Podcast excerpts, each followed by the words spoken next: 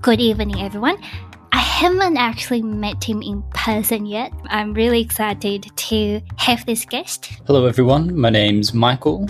I'm 24 and I'm currently working in the casino here in Melbourne. Good. Are you from Melbourne, Melbourne? Uh, no. So I've moved around a lot actually, like um, growing up. So I was living up uh, near Byron Bay. So I did like all of my high school up there. And after that, I just really wanted to move to like a city. And I just really loved Melbourne as a city. Like it's such a beautiful city with like Right. such beautiful art and everything. So I thought it'd just be cool to move down here. And so, yeah, so I moved down here and I was trying to find a job for like ages. and I remember like talking to my dad, and like we drove past Crown one day, and like as a joke, he was like, "Oh, you know what would be really cool? Like if you got a job at Crown." And I was like, "Oh yeah, cool. Like actually, you know what? I'll apply for this. Like you know, it would be a cool job. Like there's no way I'm gonna get this at all." And so like I applied like as a joke, just fully not expecting to get it. And then I Oh, remember like funny. a week later, like got a phone call from them, just being like, "Yeah, hey, like we want you to come in for a job interview." Wow. I'm what so what glad, like- position did you apply? Uh, so I applied for a dealer. So are you the person who's on the table handling the cards Yes. and calling people's name like, oh, you got it, or like you win or something Yeah, like yeah, that? yeah. No, that's me. Yeah. Are you saying that you entered the casino industry without experiences and your first position is a dealer? Yeah. Like my only uh, previous job before this was working at Macca's. From flipping burgers to working at the casino, it's a pretty big jump. It is. And Yeah. how do you how do you like it? Dealing with burger is one thing. yes, of course. yeah, but then dealing with people and especially on a you know really intense environment, how how do you cope? Like, do you prefer um, Oh, I, one I, pref- over I other? prefer working at Crown. I, I love it. Like, you know, Yeah? it's um, it's such a crazy job because like the way I see it is that I'm I'm just there and I'm playing games with these people, like just playing card games, and get paid. and I'm getting paid to do this. Like, it's such a chill job. like, I love it, and I love just talking with all the people and like getting to meet all these different like people from all different like aspects of life. Yeah, yeah. When you say people from different aspects of life, do you mean like, um, you know, rich people or like tradies and Yeah, yeah. ev- Homeless everyone. people. Like, no, legit. Like, so um, I deal with, yeah, obviously, like a lot of very rich people. Uh, You'll get the tradies coming in off, on like a Friday night, just like coming in and having a gamble. And it's just, it's really cool. Like, you just always get a wide variety of different people. Yeah, it's, it's never boring. Yeah, it can be really interesting now because all I can imagine, or I could imagine, is rich people, you know, billionaires and uh, these, especially rich people from Japan and China, Oh, yeah. They of have. There's, heaps there's of- a lot of them. yeah. right? Yeah. And you also mentioned there are tradies as well. Honestly, like, it's more just a bit of fun. They always come in as like a group of friends. Yeah, I think it's really different to uh, where we're coming from in Taiwan, from Taiwan. Yeah, of course. Because uh, like uh, gambling's like illegal over there, or casinos are, right? Exactly. So over time, um, oftentimes we will have we call it black or underground casino, where Yeah, it's true. possibly private or family owned, and Yep. you know it's usually hidden underground or hidden in a You very. kind of have to know people to like get into it, kind of Yes. thing, right? Yeah, yeah. and so I remember when I was a backpacker, that's one thing really Yeah. drawn to me. Yeah, of course. You want to like go and check it out and be like, what is this whole world that I'm missing out on, like right That's now? kind of right. Yeah. Yes, Yeah. and what's worse is that we see in the films that Oh, of often Yeah. often people have um uh what's it S color? Oh, of course. Yeah, escorts. Yeah. yeah yes, yeah. escorts. Um, True. Yeah, yeah, definitely. In the films, like they always rock Yes. up with like you know ten different Yes. babes on their shoulders, and like they go to the table, and then yeah, yeah. And then you know these girls were dressing like bikini or like yeah, something yeah, really exactly. fancy. Even less And- than that, you know. yeah, and that was my like imagination and expectations. And when I walked in, um, it's very different to that. it's it? very different. Yeah. It's it's a lot more chill. There's just a lot of just normal people there. I was going to say it's like a it's like a bigger country club. True. Yep. but with more fancy lights and of course you know handsome or good looking girls i mean working in this environment changed to you anything in regards or in terms of like you know value on life or uh, perspective on people Yeah, and- honestly, it definitely has. Like, um, has it Yeah, for sure. Like it's it's so strange because like I've come from not a really wealthy family or anything like that. Like we're very just normal middle Yep, class, yep. that's it. So, you know, like we've never had a lot of money, you know, coming from that where you know, my whole thing is just like you got to work hard to make the money, going into the casino and then just seeing these people with like millions and billions of dollars just come into the tables and just playing like massive amount of money. It's like it's so strange because like with the chips and everything, like you don't really realize that you know they are playing like twenty thousand dollars in one Wow. hand, and you're just kind of like, yeah, cool, like you know this is my normal job, like it's fine, like they win or lose, yeah. yeah. One time, one person played like sixty thousand dollars in one hand, and like you know I didn't even think anything of it because I was just like, yep, you know that's just a normal amount of money.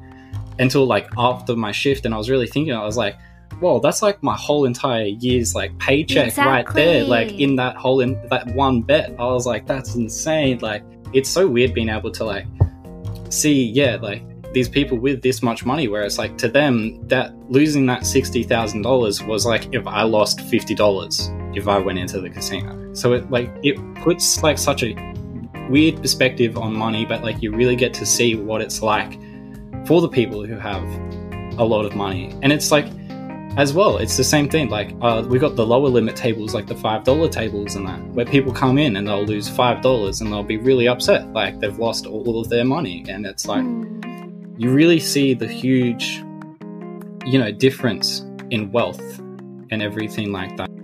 But then, what do you determine? How, how do you um, decide what is too much for one person? generally um, like how they're acting or behaving at the table if they're really upset um, you know and you can visually see that they are not happy with how they're going with like Yeah. yeah So, what will they act like? They were like jumping around. Oh, and yeah some people some some people are just very much like oh i can't believe it's you know dealer blackjack again oh my god every hand even if they win they're complaining they're like oh i should have uh, doubled up more money on that even though i won what a it's like- Exactly. You're just like, dude, come on. Like, you just won, all right? Like, this is good. Like, oh my god. yeah. I feel so- I feel sad. Um, yeah, I guess when you say that, I feel sad somehow. Like if you are the dealer, if I were the dealer, I feel sad. yeah, I hate Yeah. standing there and seeing people never get satisfied with their life and exactly. the It's- luck. Yeah. It, that's it. feel really Even if they're winning and they're complaining, and I'm like, look, I think you seriously need to figure some things out. Like, you, you shouldn't be complaining about winning. Like, that's a good thing. You know, you need to sort, That's sort your priorities out here, dude. yeah. yeah. Oh, that's so funny. And Yeah. so, have you? What's the dramatic scene you see on your table? All right, let me let me think. There's there's definitely like a few crazy things. Oh, yep. So I was dealing baccarat one day, and like one person was playing and he was losing quite a lot. And like so on baccarat, the player is able to like squeeze the cards, so they're able to like fold the cards to see what the numbers are. So Oh yeah, yeah. Yep, yep. So he was squeezing his cards and then obviously got some bad cards and he was so angry he like picked up the card, put it into his mouth and just like ripped it like like a dog would, you know, ripping something. And I was just like, "What?" Like I had never seen anyone do that before. I was like, "That's disgusting," you know, like yeah, yeah, I was like, "What the hell?" And then so like yeah, my manager came over and then I was just like, "Yeah, so this dude like ripped the card with his mouth. Like, what do you want me to do?" And they're like, um, you know, like here's a glove. Just just put that in the discard box thing to like get burnt later. I was like, cool, yeah, I'm not touching that. So it was insane. I was like, I've never seen that before. Like I've seen people get angry, but like no one's ever like ripped a card Swallow like a dog would, you know, like biting into something. Going. I was like, what? yeah. That's so visual somehow to me. It's so oh funny. yeah, yeah. You can just full see it, like you know, shaking the head and everything. I was like, all right, bro, sure. Yeah. So uh, that's definitely like the weirdest experience I've had for sure. I'm seriously Yeah. in tears. But it's good. Like I, I know, like I love my job for that because it gives me such like experiences like this that you would never get at like a normal job. I was like, yep, well, this is just normal life. Hey, it's nice to then have that change of maybe I'm just dealing, so I can just focus on my work and just do that. But then again, if I'm doing that for the whole shift, I'm gonna get bored like halfway through. And just Yeah, be true. like, yeah, like I'm just doing this the same thing. Like it's going to be very boring. I'd rather just talk to someone. So it, it just really depends. Like, you know, Yeah. a nice variety of everything. It just it makes the day go faster as well. Like, Exactly. yeah, which like That's what everybody long for. the exactly, know, of a fast day at work. That's it. Yeah, exactly. yeah. Oh, that's so fun. It's the same in every job, including uh, Oh, definitely, hundred percent. Every job, it's always you. Ah, You, you want to be there to make money, but you want to leave as quickly as you can. yes. You know? yeah, exactly. that's it. So when you mentioned, um, yeah, I wonder what is it like to introduce yourself as a dealer? Because um, these questions I I'm asking from my audience because I think for Taiwanese the I don't like the word social hierarchy, but I guess there are certain images that you pose on people in different aspects of life. Say, for example, lawyers and doctors always win the number, the first class. True. The second class will be government people, teachers or professors, and you know, so on and so on. So, is um, Asian, I guess you know, job. Uh, It's a very feel- it's a very big important thing. Exactly. Yeah. It gives you a sense of importance or a sense of value. And so I wonder does that happen to you or to Australia Uh, society? I would say like it's not as big in Australia. Australia is very understanding of and equal? as long as you're in a job that you enjoy. Like Yes. that's what we all strive towards. Yes. Like if the job that you prefer and enjoy play, pays less than a different job, then that's better for you because you enjoy it. Like you're going to put in as much work and like harder work than if you're in a position that you dislike. So I think the Australian mindset is very much like you as long like you aim for a job that you actually enjoy and that you want to be in to then do the most impactful work, I guess. Yeah. Yeah. It's very, very different. And this is one thing I really, really appreciate living in Australia. Yeah. Because I remember growing up, there are sentences around me like this. They will be saying, Oh, Emma, don't be an artist, you will starve to death. Oh, Emma, don't be a uh, musician because look who in the world um, is rich happens to be musicians. Or they will be saying something like, Oh, Emma, look at that. Um, electrician on the street. If you don't study hard, you're going to end up like him. Yeah. And that's so bad and so evil. But Yeah, because it really forces you down a path that you might not prefer. Exactly. It Yeah. kind of alter your understanding about yourself and kind of demolished your interest in openness to the world. You lose interest in maybe what you actually are passionate in. And say a lot of people will definitely, they can't deal with that. They can't make it through that struggle. So then it's obviously like, yeah, then you will give up on that dream and then work for something that can actually support you throughout life, which I think is probably more the Taiwanese uh, mindset is like, no point in doing something that you're going to fail at. May as well do something that you're going to give a successful, full life towards, kind of thing. Yeah. Right. Yeah. And so would you say Oh, what was my question? Would you say I just lost it. I was too excited. Um, Yeah. Too caught up in conversation, hey. Oh, yes. Yeah. So, would you say being able to get in casino and work as a dealer? Yeah. You have to be pretty and handsome, or else the company will discriminate you because you're not. no, no. So, uh, especially like the casino I work in, we're very inclusive of all people. We have a lot of programs um, to make sure that we're getting in a wide diver- diversity of people. So Right. you really don't have to be handsome or a supermodel to get into the casino. like, if face or your figure um, won't be a key for the interview or be the key element to get in casino, what would you say is the desired character in order to work in your position? Definitely it's someone who can um, work well, work as a team, work under pressure, um, and still keep like a level head.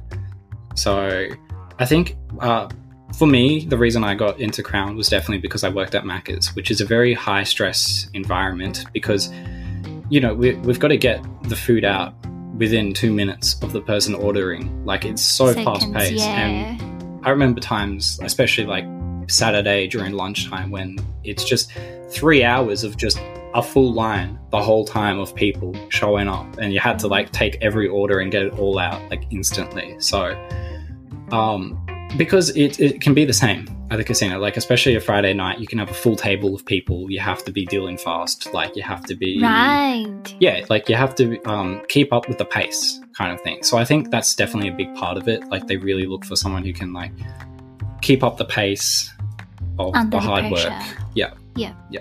They're not going to just flake on it, pretty much. It's cool. Good. Yeah. It sounds really interesting. You make me want to switch. Yeah, do it. It's good. It's good Carry fun. on.